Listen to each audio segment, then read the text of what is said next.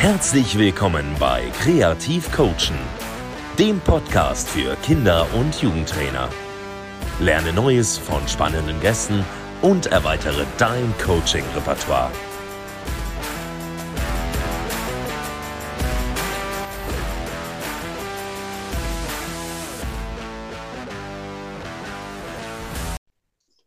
So, moin zu einer neuen Folge. Heute spreche ich mit Pascal Bach und ich würde sagen, wir starten direkt mal mit der Selbstvorstellung.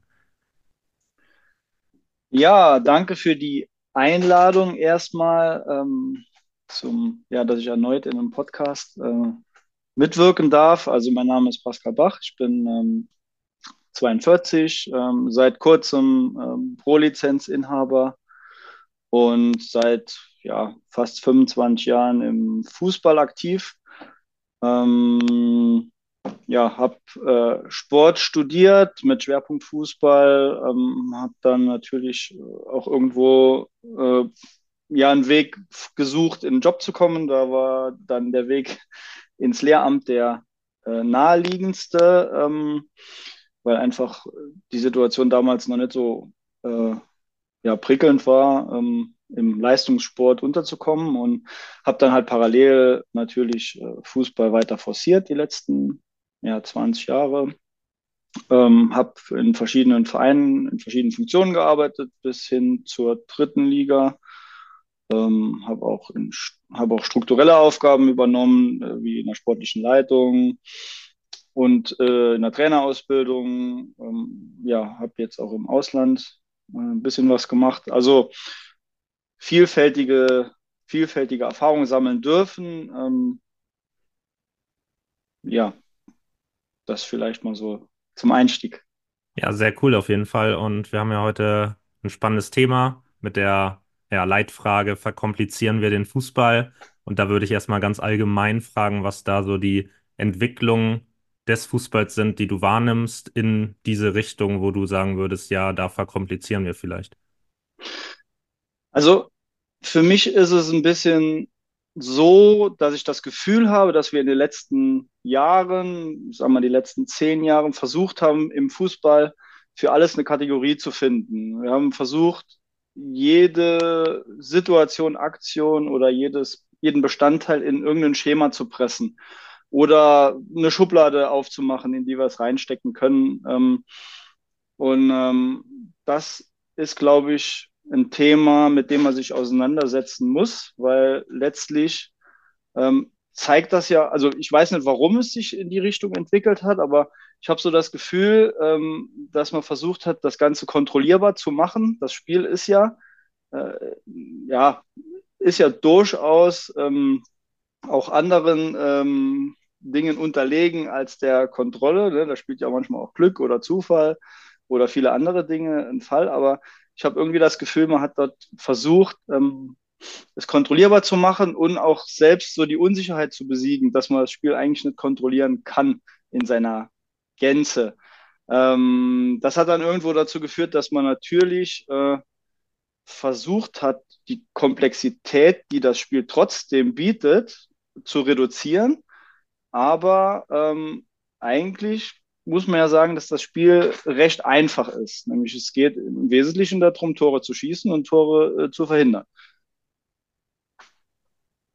Ja, und ähm, das, das finde ich sehr spannend, gerade diesen Aspekt Kontrolle, äh, weil man sich da natürlich als Trainer auch, zumindest nehme ich das so wahr, dass man das immer mal wieder sich dabei erwischt, dass man auch diese Kontrolle haben will. Das Bedürfnis ist natürlich da und immer wieder merkt man dann im Spiel, ähm, dass das eben nicht kontrollierbar ist, weil einfach ja viele Faktoren, Schiedsrichter, Zufall ähm, da reinspielen, Tagesform, wo du dann überhaupt nicht mit rechnest als Trainer. Ähm, deshalb das auf jeden Fall ein ganz wichtiger Punkt. Ich glaube, ein weiterer Punkt ist vielleicht auch einfach der Zugang zu Wissen, der sich verändert hat und dass wir dann vielleicht auch ja so eine Art Sucht, Zwang haben, irgendwie dieses Wissen anzuhäufen. Und dann ähm, hatte ich jetzt auch in einem Interview mit Peter Hyballa ähm, gehört, fand ich ganz spannend, was er gesagt hat, dass ähm, wir das als Trainer ja nicht böse meinen. Wir haben halt dieses Wissen, eignen uns das an, weil wir uns viel mit dem Thema beschäftigen und wollen, können, müssen, hat er gesagt, das dann irgendwo auch weitergeben und vergessen dabei dann vielleicht so diesen Aspekt, ja, Straßenfußballer. Und ja, also ich glaube, die zwei Faktoren, Kontrolle und diese Anhäufung von Wissen, weil der Zugang sich einfach durchs Internet auch verändert hat, sind da ganz entscheidend. Wie siehst du diesen Aspekt? Ähm, es waren jetzt relativ viele, viele äh, Punkte mit drin. Also Wissen ist definitiv äh, ein Faktor, den man berücksichtigen muss. Ich sag mal, die, auch die Analysetätigkeit hat sich ja auch massiv entwickelt. Ne? Also was, was alles analysiert wird in einem Spiel und ähm, welche Daten erhoben werden. Ähm, ich sag mal, es haben sich Spezialisten für jeden Bereich entwickelt, sodass halt dieses Wissen natürlich schon exponentiell zugenommen hat. Ähm, für mich ist es immer wichtig als Trainer, dass ich dieses Wissen ähm, auch, ich sag mal, didaktisch so reduziere, dass es bei den Spielern ähm, mit unterschiedlichen Voraussetzungen auch entsprechend ankommt. Und ähm, da habe ich zum Beispiel eine Entwicklung wahrgenommen, die mir halt so ein bisschen missfällt auch. Das geht dann auch in Richtung, ähm, ich sag mal, Trainerausbildung oder was dann ähm, ausgebildet wird. Denn in den letzten Jahren hat sich ein Vokabular auch entwickelt, das ja, so ein bisschen hochgestochen halt einfach auch ähm, für mich äh, wirkt. Ne? Also da wird dann, was weiß ich, von einem abkippenden Sechser, von einem Box-to-Box-Player und ähm, was weiß ich nicht noch alles gesprochen, ähm, wo ich mir dann die Frage stelle, ja, braucht man das Vokabular wirklich? Hilft das denn wirklich?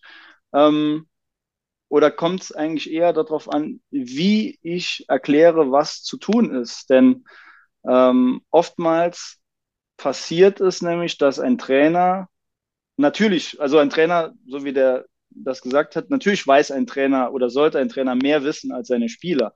Ist ja ähm, logisch. Das heißt nicht, dass er aber immer alles besser weiß, sondern er sollte eigentlich den Überblick haben. Aber ähm, es, ich habe schon oft beobachtet, gerade im Coaching, beispielsweise von der Außenlinie oder auch im, im Training, dass dann im Prinzip es nur darum geht, sein Wissen abzuladen. Ja, also da wird dann alles, alles rausgehauen, was irgendwie an Begrifflichkeiten oder an Wissen da ist.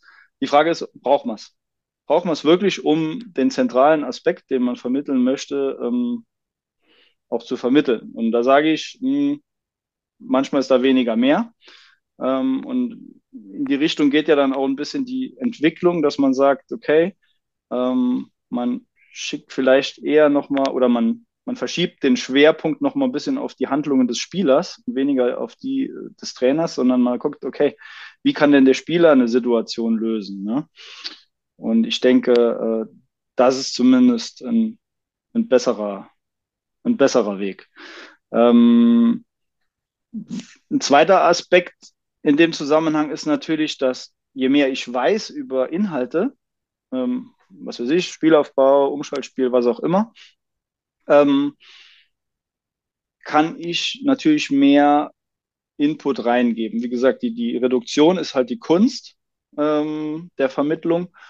Und wenn ich es, oder für mich ist es auch noch ein, ein, ein Punkt, dass man sagt, okay, ich brauche keine Spielform, die, keine Ahnung, wie viele Zonen, Tore, so und so viele Regeln, so und so viele Farben und an Komplexität ähm, wirklich äh, sehr hoch ist, die brauche ich in der Form nicht. Mir reicht das einfache Spiel, weil letztlich ähm, ist das einfache Spiel das, was stattfindet und dort muss ich versuchen, die richtigen Anweisungen zu geben. Denn wenn ich eine komplexe Übungs- oder Spielform habe, muss man nämlich aufpassen, dass man nicht den Ablauf coacht, ja, und weil es einfach so komplex ist, dass man halt permanent damit beschäftigt ist, zu gucken, ob es auch richtig läuft, ähm, sondern einfach guckt, äh, ja, was brauchen die Spieler an Feedback? Und das ist auch eine Gefahr, die durch diese, durch, oder ja, durch dieses Mehrwissen und diese, diese Entwicklung entsteht, aus meiner Ansicht nach. Ähm, da kann man sicherlich auch ähm, nochmal einen Impuls geben. Ja, da waren jetzt auf jeden Fall zwei sehr wichtige Aspekte für mich dabei. Der eine ähm, hattest du ja auch schon in deiner Einleitung gesagt, dass ähm, da würde ich nochmal drauf zurückkommen, dass ja versucht wird, jede Aktion irgendwie in einer Kategorie zu benennen. Und der zweite Aspekt, den du jetzt gerade nochmal aufgegriffen hast, ähm, ob wir, ja, beziehungsweise das Vokabular in Hinblick auf die Verkomplizierung, finde ich sehr wichtig. Vielleicht erstmal einmal zu dieser Kategorisierung oder es hängt ja auch, kann man eigentlich zusammenfassen, es hängt ja miteinander zusammen. Diese Kategorisierung Ja. ist ja, ist ja das Vokabular. Und da ist dann die Frage, ja, hilft das wirklich, die du ja auch schon in den Raum geworfen hast? Und es gibt da ja das Modell von Raimund Verheyen, der da so eine einheitliche Fußballsprache entwickelt hat.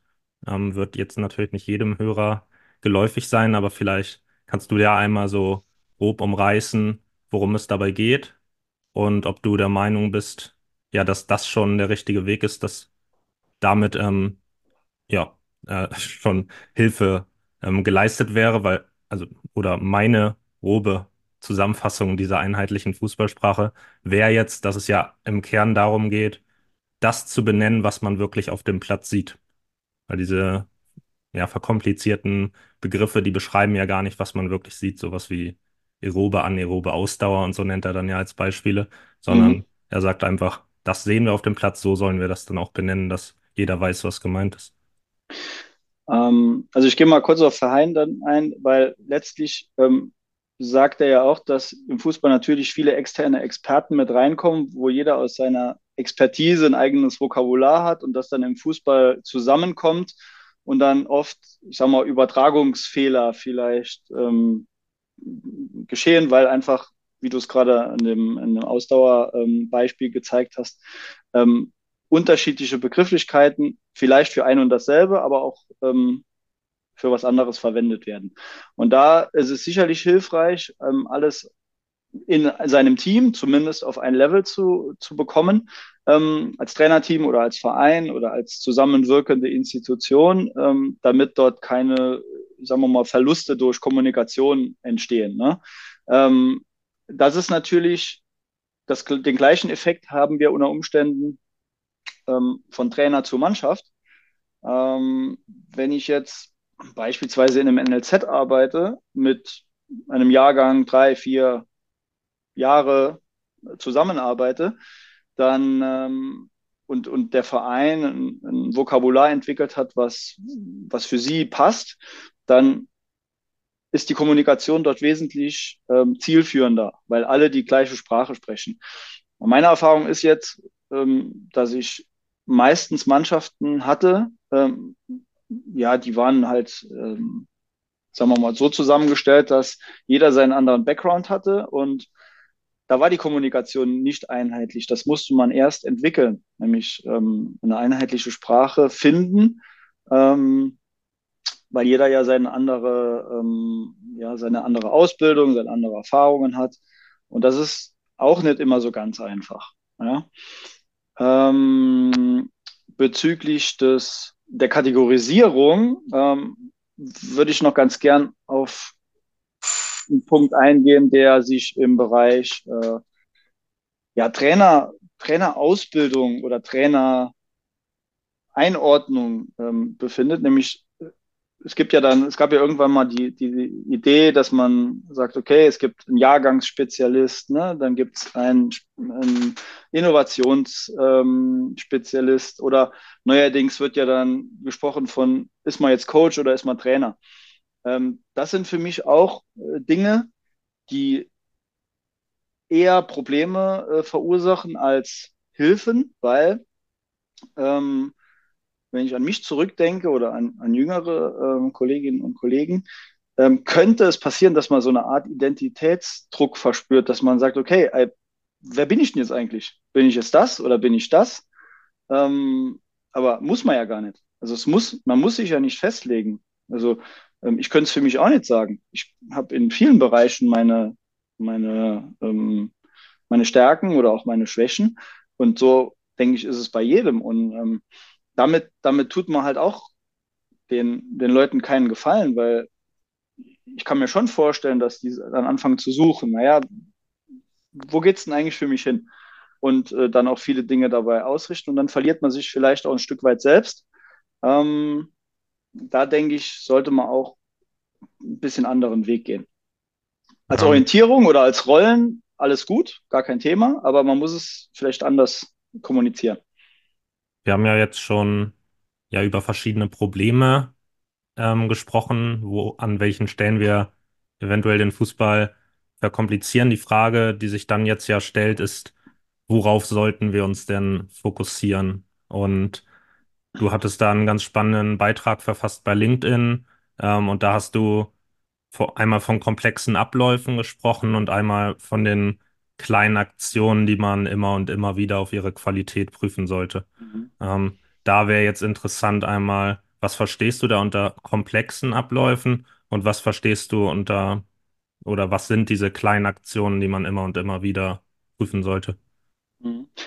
Also komplexe Aktionen, das geht in Richtung Spielzüge. Ähm, das wird ja auch oft gemacht, dann beispielsweise in 11 gegen 0, wo dann der Ablauf von Spieleröffnung bis zum Torabschluss durchgespielt wird, wie es denn sein kann.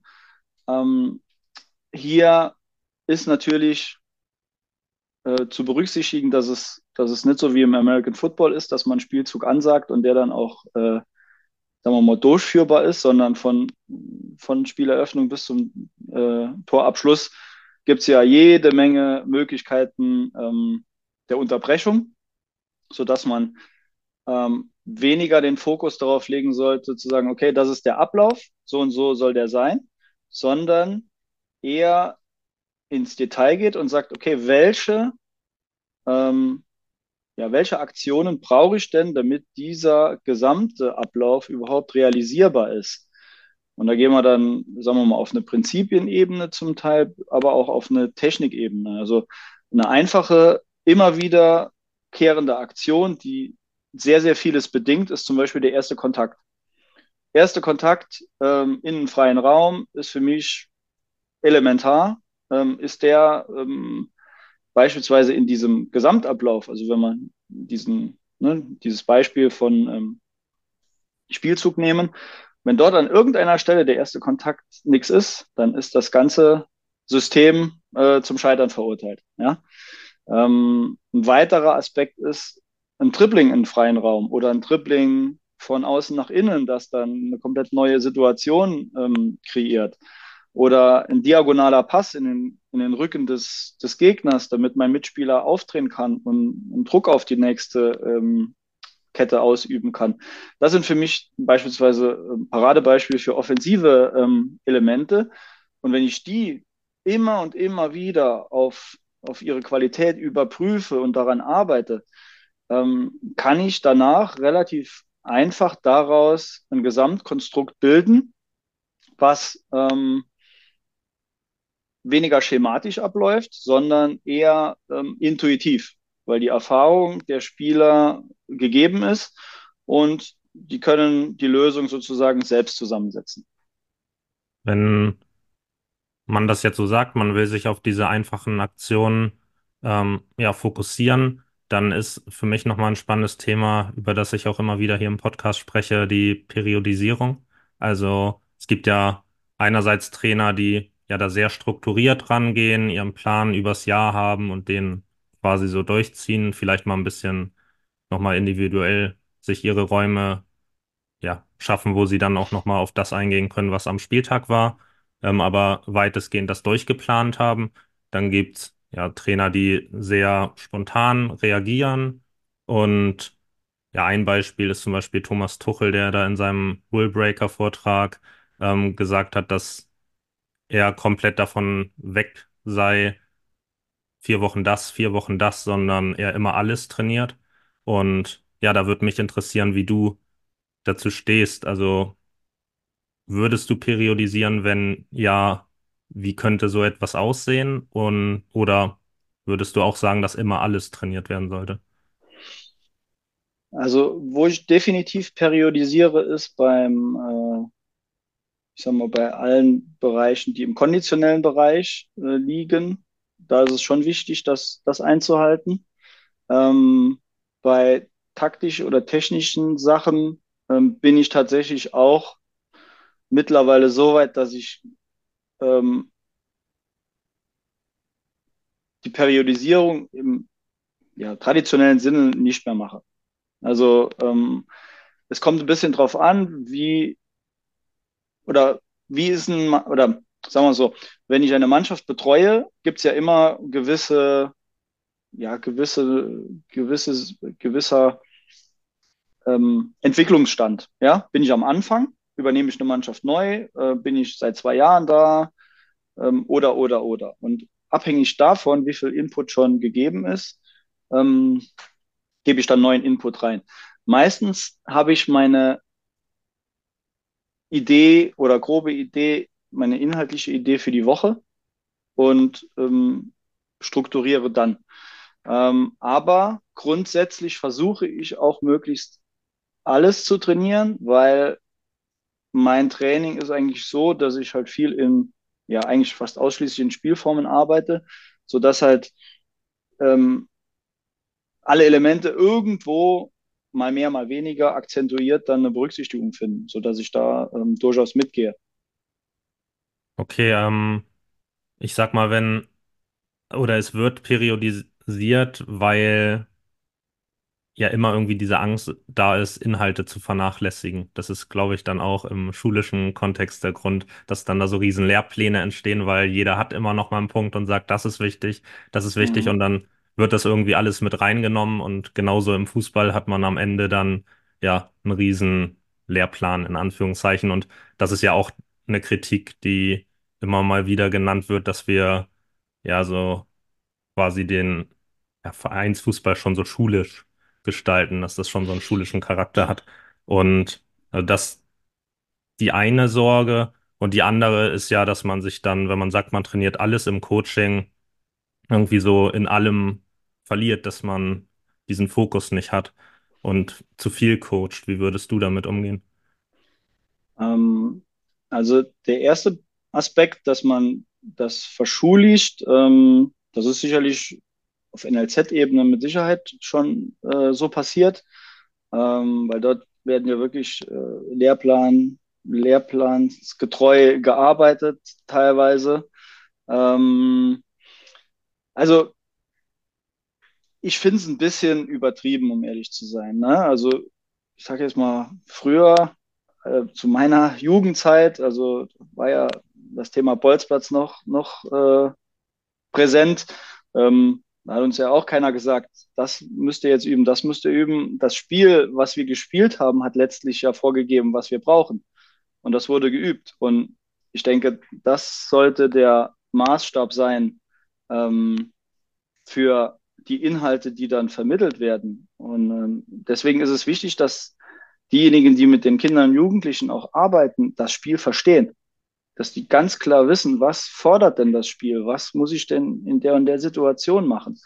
Und da geht es nicht darum zu sagen, äh, hier den Pass oder dieses Tripling. Nein, da geht es auch um kognitive Sachen, also um Wahrnehmung von Räumen, da geht es um Entscheidungshilfen und vieles mehr. Und ähm, das muss ich ganz ehrlich sagen, äh, zu periodisieren oder zu, zu ähm, planen, halte ich für sehr, sehr schwierig. Vielmehr sollte man sich ähm, hier ein bisschen entlasten und sagen, okay, ich habe alles im Blick und agiere nach Bedarf. Ja, weil letztlich ist das das, und da komme ich zu dem zweiten Punkt, ähm, den Fokus lege ich nach Bedarf. Wenn ich Spieler mit gewissen Voraussetzungen habe, dann brauche ich einfach gewisse Inhalte vielleicht weniger akzentuiert zu machen, weil sie es beherrschen. Dann muss ich nochmal darauf hinweisen oder vielleicht nochmal erklären, aber ähm, muss es nicht lehr lehrplanmäßig abarbeiten. Ne? Und ähm, das mache ich allerdings auch erst äh, seit ein paar Jahren. Das hat, bringt auch die Erfahrung mit sich, um ehrlich zu sein. Ähm, früher war ich da auch sehr, sehr strukturierter und, und, und ähm, ja, planmäßiger unterwegs. Ähm, aber mit, im Laufe der Jahre hat sich das dann schon eher so entwickelt, dass ich auf die Bedürfnisse versuche zu reagieren. Ich weiß, was ich, im, was ich sehen will, was ich im Kopf habe und dementsprechend äh, agiere ich dann. Ja, du hast jetzt einen wichtigen Aspekt genannt mit ähm, der Aussage, dass du sagst, das Spiel gibt vor, was trainiert werden muss. Und das ist ja auch, da könnte man nochmal zurück auf Raimund Verheyen kommen, der ja auch ähm, das Spiel selbst immer als Ausgangspunkt von allem nimmt. Und ja, wie, wie wichtig siehst, also, oder als wie wichtig siehst du das an, sich am Spiel zu orientieren, um es einfach zu halten? Ja, sehr wichtig, weil letztlich geht es ja darum, ein Spiel zu gewinnen. Jetzt mal, um im Ergebnisbereich zu bleiben oder im Spiel erfolgreiche Aktionen zu haben. Und wenn ich das Spiel nicht als Richtschnur nehme, was denn dann? Ne? Also dann bewege ich mich ja unter Umständen ähm, ganz weit weg. Ja, das ist ähnlich wie, äh, ich schlage jetzt mal die Brücke zur, zur Schule. Ja, also das, was dort gelehrt und in Lehrplänen steht, hat ja nichts mehr mit der, mit der Lebenswelt zu tun. Also das heißt, dort orientiert man sich nicht mehr am Spiel. Ähm, und im Fußball, äh, denke ich, ist, oder in generellen Spielsportarten ist das unabdingbar, dass man sagt, okay, was fordert das Spiel in der und der Situation, in der und dem Altersbereich beispielsweise, und dann bricht man es runter. Ähm, die, genau, die Frage, so wie ich sie jetzt formuliert habe, klingt natürlich erstmal etwas albern, weil ich mir dann natürlich auch denke, ja, woran sonst sollte ich mich orientieren als an dem Spiel? Aber diese Kritik von Verein gibt es ja und wenn man sich das Training auf den Plätzen anschaut, dann hat man ja oft das Gefühl, dass es sich eben nicht am Spiel orientiert. Was, was glaubst mhm. du, ist der Grund dafür? Naja, dann kann man jetzt wieder zurückgehen zu dem, was ich anfangs gesagt habe. Wenn äh, es hat sich ja irgendwie so ein bisschen entwickelt, dass die Spiel- und Übungsformen immer komplexer wurden, mit zusätzlichen Räumen, mit zusätzlichen Spielern und so weiter und so fort. Noch mehr Variationen. Ähm, ich glaube, das, für mich ist das auch ein Punkt, wo man sich dann irgendwann nicht mehr am Spiel orientiert. Ne, dann denkt man zwar, man hat einen Inhalt, der dem Spiel zuträglich ist, aber man macht einfach nur eine komplexe Übung. Und ähm, wenn ich das dann manchmal sehe, welche Hütchenlandschaften äh, auf den Plätzen ähm, aufgebaut sind, frage ich mich dann schon, wow, was hat das jetzt noch mit dem, mit dem einfachen Spiel zu tun? Ich habe jetzt, finde ich auch spannend, weil ich habe jetzt so einen Kommentar von jemandem gelesen ähm, und der meinte, dass ihm jemand erzählt hat, dass in Profivereinen, wenn dann die Medien kommen, weil sich die Frage da gestellt wurde, warum da solche in Anführungszeichen Quatschübungen gemacht werden. Ähm, und er hatte gesagt, dass dann mit Absicht so Übungen gemacht werden, die ein bisschen fancy, speziell besonders aussehen, obwohl sie vielleicht gar nicht so sinnvoll sind, einfach weil das für die Medien cool ist, weil die das dann gut finden und die Leute, die das dann sehen, ähm, im Internet, im Zeitungsartikel davon lesen, die finden das dann irgendwie cool und denken, boah, da wird super Training gemacht. Ähm, also auch eine sehr interessante Entwicklung, dass man irgendwie denkt, es muss besonders sein. Und da stellt sich für mich die Frage, naja, auch so aus Spielerperspektive, ähm, ob die Spieler das vielleicht auch denken, dass es irgendwie ja besonders sein muss und wie man als Trainer mit, naja, Training, das einfach bleibt, das sich am Wesentlichen konzentriert, ähm, Erfolg haben kann, ohne sich dabei mit diesem Training abzunutzen, weil man ja diese kleinen Aktionen, von denen wir gesprochen haben, immer und immer wieder auf die Qualität prüft und dass es halt nicht in Anführungszeichen langweilig wird. Was wären da für dich so Tipps für Trainer, wie man es einfach halten kann, ohne fancy werden zu müssen? Ähm, also man soll sich immer an dem orientieren, was die Spieler brauchen, um bestmöglich performen zu können. Und ähm, ich, ein Spieler oder gute Spieler machen die einfachen Dinge immer richtig. Das signalisiert eigentlich schon, ja, was die brauchen. Nämlich, sie brauchen ganz klare äh, Hilfestellungen, ganz klare, meinetwegen auch Anweisungen. Manche Spieler brauchen das halt konkret oder Handlungsoptionen. Äh, ähm, ja, ob jetzt, ob jetzt eine interessante Spielform letztlich zu mehr Erfolg führt, wage ich zu bezweifeln. Sicherlich, um ein bisschen mehr Abwechslung reinzubringen, ist das äh, durchaus eine Option. Aber ob dadurch hinten raus ähm, ein größerer Erfolg erzielt wird als durch ein ganz simples Training mit ähm, richtigen Anweisungen, wage ich dann auch zu bezweifeln. Also ich für meinen Teil halte es dann lieber einfach. Ähm, natürlich, wenn man äh, mit Mannschaften Tag für Tag arbeitet, soll es nicht eintönig werden. Also das darf man nicht verwechseln. Da muss dann schon ein bisschen Abwechslung rein. Ähm, das kann dann eine solche fancy Spielform dann auch mal bieten. Ähm, was ich allerdings nie machen würde, wäre diese Art von Show-Training, wie du es gerade beschrieben hast. Ich schließe nicht aus, dass das passiert, aber ähm, es wäre halt nur ein Punkt, der natürlich auch hinterfragen lässt, ja, wie weit sind wir eigentlich gekommen, dass schon ein Trainer ähm, im Prinzip sich verbiegen muss, damit er nachher von den Medien als äh, ja positiv gesehen wird. Und ähm, wie gesagt, ich schließe nicht aus, dass das passiert oder auch, dass das mal, mal hilfreich sein kann, aber äh, es geht dann auch wiederum zur Ausgangsfrage, ja, warum machen wir es so kompliziert? Und du hast gerade gesagt, dass einige Spieler auch diese klaren Handlungsoptionen brauchen, dass man in, als Trainer in Bezug auf diese einfachen Aktionen ja klare Handlungsanweisungen geben sollte. Und da kommen wir ja so zu den Spielprinzipien, die jetzt immer mehr in den Vordergrund rücken beim Training. Äh, wie siehst du das? Also Spielprinzipien, denkst du, dass das eine Hilfe ist oder verkomplizieren wir da auch? Hm, Also bei Spielprinzipien ist es so, da muss, sag mal, ist ja nur ein neues Wort für Regeln, die wir früher verwendet haben oder von Verhaltensweisen. Ja?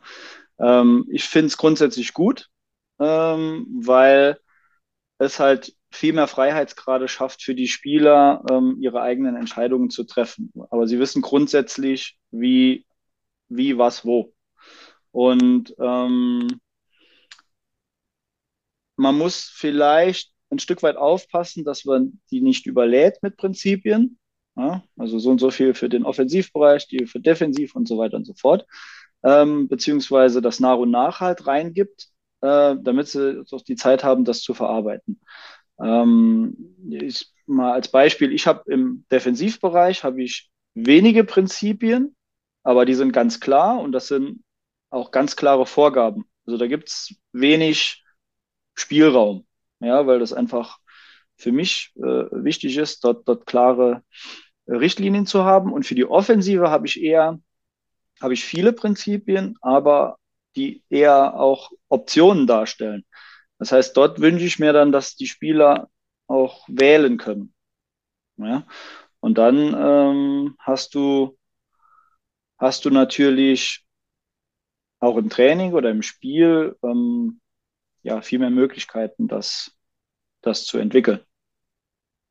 Ja, ich finde auch ähm, die, oder erstmal anders, ich glaube, Julian Nagelsmann war es, der es mal gesagt hatte, dass er lieber, ich weiß jetzt nicht mehr die genauen Zahlen, aber sagen wir einfach beispielsweise 20 Prinzipien hat und davon merkt sich der Spieler dann 10, die Hälfte, als dass er fünf Prinzipien hat und er merkt sich alle fünf, weil in Summe hat er dann trotzdem immer noch fünf Prinzipien mehr, die er beherrscht. Glaubst du, dass das in der Praxis so aufgeht, dass, dass er dann wirklich diese, ja, ja, diese Hälfte, diese zehn im Kopf hat? Oder glaubst du, dass wenn man so eine große Menge an Input reingibt, dass man dann irgendwie ja gar nichts mehr so richtig beherrscht? Mm, nein, also für mich geht es ja darum, über die Prinzipien ähm, Verhaltensweisen aufzuzeigen, die dann nachher in, äh, in Automatismus münden sollen. Ne? Also der Spieler nimmt eine Situation wahr und hat eine Handlungsoption und, und denkt gar nicht mehr groß drüber, drüber nach, was er dann zu tun hat. Ähm, von daher denke ich schon, dass das nach und nach hilfreich ist, viele Prinzipien zu haben, beziehungsweise ähm, vielleicht besser formuliert, es können auch wenige Prinzipien sein, wenn die aber detaillierte Unterprinzipien haben, die dann ganz konkret auf die Verhaltensweise eingehen, ähm, hat man ja automatisch schon eine größere Summe. Und damit, glaube ich, kann man dann sehr, sehr gut, ähm, sehr, sehr gut arbeiten. Ähm, ich denke auch nicht, dass die Spieler, sagen wir mal, bewusst mit diesen Prinzipien arbeiten. Im Sinne von, ah, okay, jetzt passiert das, jetzt muss ich, habe ich das Prinzip, ja, sondern wie gesagt, das, das muss in Fleisch und Blut übergehen, das muss ein Automatismus sein, das muss ganz klare Auslösehandlungen oder Auslösesituationen geben, die dann ähm, im Gehirn die Reaktion äh, vorbereiten. Und äh, ja, ich habe jetzt, also ich sag mal jetzt, meine letzte Erfahrung war dann mit den Prinzipien, dass einige Prinzipien ähm, nur von einigen Spielern zum Beispiel äh, vermehrt umgesetzt werden. Also mal als Beispiel, ähm, der, die Positionen 7 und 11 auf der Seite haben ganz oft die Situation, dass sie eins gegen eins gegen Spieler gehen, also den, den Gegenspieler fixieren, um dann einen anderen Spieler frei zu spielen. Diese Situation hast du als Innenverteidiger jetzt eher weniger. Ja, das heißt also, die Prinzipien sind zwar allgemeingültig und überall auf dem Platz sollen sie umgesetzt werden, aber natürlich hat äh, haben alle Positionen auch so ein bisschen nochmal individuelles äh, Anforderungsprofil, sodass ja, ich grundsätzlich sage, es dürfen ruhig ein paar mehr sein. Man muss halt aufpassen, dass man, dass man hier nicht zu viel auf einmal verlangt. Ich fand den Aspekt Automatismus äh, wichtig. Ähm, Hannes Wolf hat es, glaube ich, mal gesagt, dass wir keine Trainer ausbilden, sondern Spieler. Und diesen Unterschied zu machen, ja, finde ich eigentlich sehr wichtig, weil es immer mehr gefühlt in so eine Art Trainerausbildung fast schon geht, weil man irgendwie, das, was ich vorhin schon gesagt hatte, was Peter Hüballe auch meinte, irgendwie halt sein Wissen weitergeben will und dann eben auch das, was du gesagt hattest, dass du es eben ja didaktisch reduzieren musst, auf die Zielgruppe angepasst. Und die Zielgruppe sind eben Spieler, keine Trainer. Und ja, am Ende müssen sie das auf dem Platz automatisiert abrufen können und dann ist es auch gar nicht wichtig, dass der Spieler jetzt weiß, ah, jetzt habe ich gerade dieses Prinzip angewendet, sondern einfach, dass er es auf dem Platz tut. Und, und letztlich, letztlich ist es ja auch so bei Spielern, du musst ja immer ein bisschen auch von der individuellen Voraussetzung ausgehen. Es gibt Spieler, die sind von ihren Voraussetzungen her so, dass du denen viel an die Hand geben kannst, mit viel Spielraum. Andere brauchen halt eine ganz klare ähm, Richtlinie und eine Vorgabe. Wenn, dann. Wenn, dann. Wenn, dann. Das ist halt nun mal so, weil es unterschiedliche Menschen sind, Individualisten, unterschiedliche Charaktere, unterschiedliche Persönlichkeiten. Ähm, also deswegen Pauschalität in dem Zusammenhang ist dann natürlich schwierig und Individualität ist, denke ich, ähm, eher das, was, was gefordert ist. Und ja, tatsächlich bilden wir Spieler aus oder es geht immer darum, dass der Spieler das Bestmögliche auf dem Platz ähm, zeigen kann. Ja, aber vielleicht trotzdem, das, was du gerade auch gesagt hattest, dass Spieler ja unterschiedlich sind. Es gibt ja auch Spieler, die sich, naja, für diese Hintergründe interessieren. Also wenn man das merkt und mhm. dann auch so das Gefühl hat, der könnte vielleicht später mal ein Trainer werden, dann ist es natürlich ähm, auch im Nachwuchsfußball, auch als Jugendtrainer gut, äh, wenn man das dann ja, zumindest dosiert irgendwie fördert, wenn man das erkennt und äh, dann auch mal mit ihm auf dieser, naja, auf diese Art und Weise das rüberbringt, ein bisschen komplexer, wenn er sich eben dafür interessiert. Aber dann eher nicht im Rahmen der Spielerausbildung, sondern weil man das Gefühl hat, okay, vielleicht wird er später mal ein Trainer. Ja, das fördere ich jetzt mal ein mhm. bisschen nebenbei. Ähm, aber vielleicht ja auch ein interessanter Punkt. Ja, wobei ich würde schon mit in die Spielerausbildung einen Tick weit reinnehmen, weil letztlich brauchst du ja auch ähm, Leute auf dem Platz, die für dich Dinge regeln. Du kannst von außen die Dinge nicht regeln. Zumindest nicht in dem Maße, ähm, du kannst es versuchen, aber wirst du nicht schaffen. Deswegen müssen Spieler auf dem Platz sein, die auch ähm, Entwicklungen erkennen und entsprechende Handlungsanweisungen geben. Ja. Und ähm, von daher finde ich es schon gut, äh, mit Spielern, die Interesse daran haben, das zu thematisieren und auch auszuführen. Denn letztlich ist ein Qualitätskriterium meiner Ansicht nach eines guten Trainers, dass er dem Spieler das Warum erklären kann. Und zwar immer. Nicht sagen, das ist jetzt so, weil ich das sage, sondern wirklich erklären kann, warum machst du das? Oder warum hilft uns das, wenn du das so machst? Und ich denke, da haben wir auch noch Entwicklungspotenzial im Bereich Trainer-Spieler-Beziehung. Ja, stimmt, sehr guter Punkt auf jeden Fall. Ähm, und dann hattest du noch mal im Zusammenhang mit den Spielprinzipien die Freiheitsgrade angesprochen, ähm, die, wie ich das raushöre, dir ja auch sehr wichtig sind. Ähm, wo ziehst du für dich als Trainer ja die Grenzen zwischen, da haben die Spieler ihre Freiheitsgrade und das muss ich klar vorgeben. Also eins, was oft gesagt wird, ist halt, dass die Defensive sehr klar strukturiert vorgegeben sein sollte und man in der Offensive mehr Freiheitsgrade schaffen sollte. Wie gehst du daran? Ähm, hängt A, etwas von dem Spieler an sich ab. Ja, also was ist das für einer? Ist das jemand, der das Potenzial hat, mit seiner Freiheit auch entsprechend umgehen zu können? Hat er die Reife dazu? Oder ähm, ist es jemand, der, für den das eher ein Problem ist? Ähm, also Stichwort Persönlichkeit. Äh, ansonsten, wie ich eben schon gesagt habe, also in der Defensive mehr Vorgaben ähm, als in der Offensive, mehr Optionen. Ähm, das, wenn man es ganz einfach formuliert, wäre das so die, die Orientierung. Ähm, grundsätzlich ist mein Ziel, ähm, mich als Trainer auch ein Stück weit entbehrlich zu machen. Dass ich nicht derjenige bin, der permanent äh, jeden Schritt vorgibt, sondern ähm, in Situationen, wo der Spieler vielleicht keine Lösung parat hat, da bin, um zu helfen. Aber vom Grundprinzip eher dem Spieler die Verantwortung übertrage. Denn letztlich ist derjenige, ist er derjenige, der auf dem Platz die Aktion äh, vollziehen muss im Zusammenspiel mit seiner Mannschaft. Wir haben, um nochmal darauf zurückzukommen, ja darüber gesprochen, dass, naja, schon so ein großer Lehrplan entstanden ist, gerade in den NLZs, hattest du jetzt gesagt.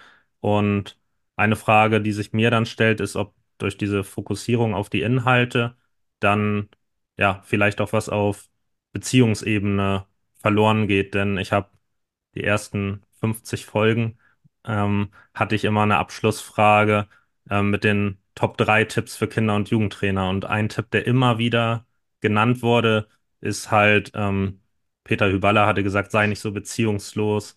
Ähm, viele haben dann es so formuliert, ja, du musst eine gute Trainer-Spieler-Beziehung haben. Dieser Punkt kam immer und immer wieder.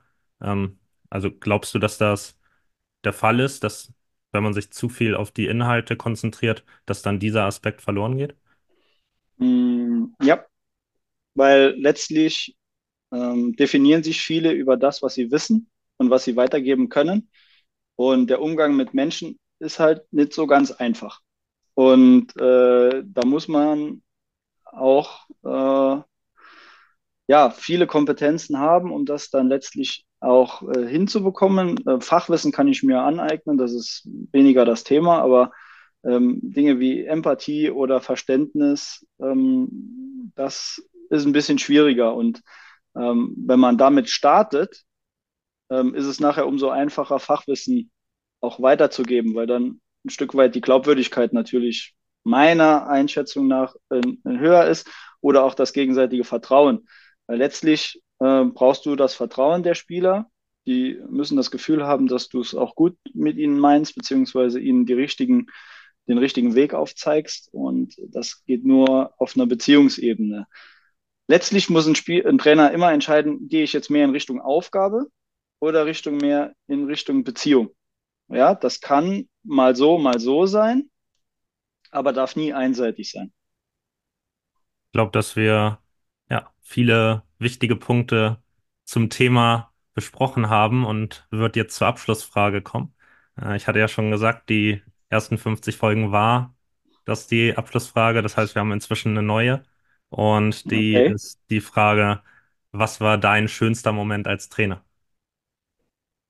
Mm.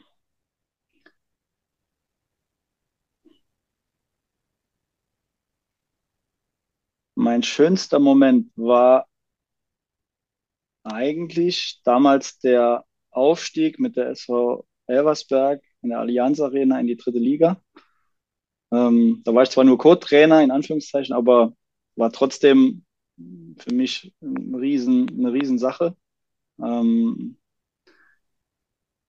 dann gab es noch einen zweiten schönen Moment. Ähm, das war der Aufstieg vor ein paar Jahren ähm, mit dem SV Hasborn. Da war ich dann hauptverantwortlicher Trainer, ähm, der für mich halt wichtig war, insofern, dass ich sagen kann, okay, ich kann es auch alleine. Ja, und ähm, bei beiden Teams war es so, dass mh, hm, ja, wir vielleicht nicht immer die beste Mannschaft waren, aber es hat am besten funktioniert. Und ähm, wir haben halt das gemacht, was erfolgreich sein kann.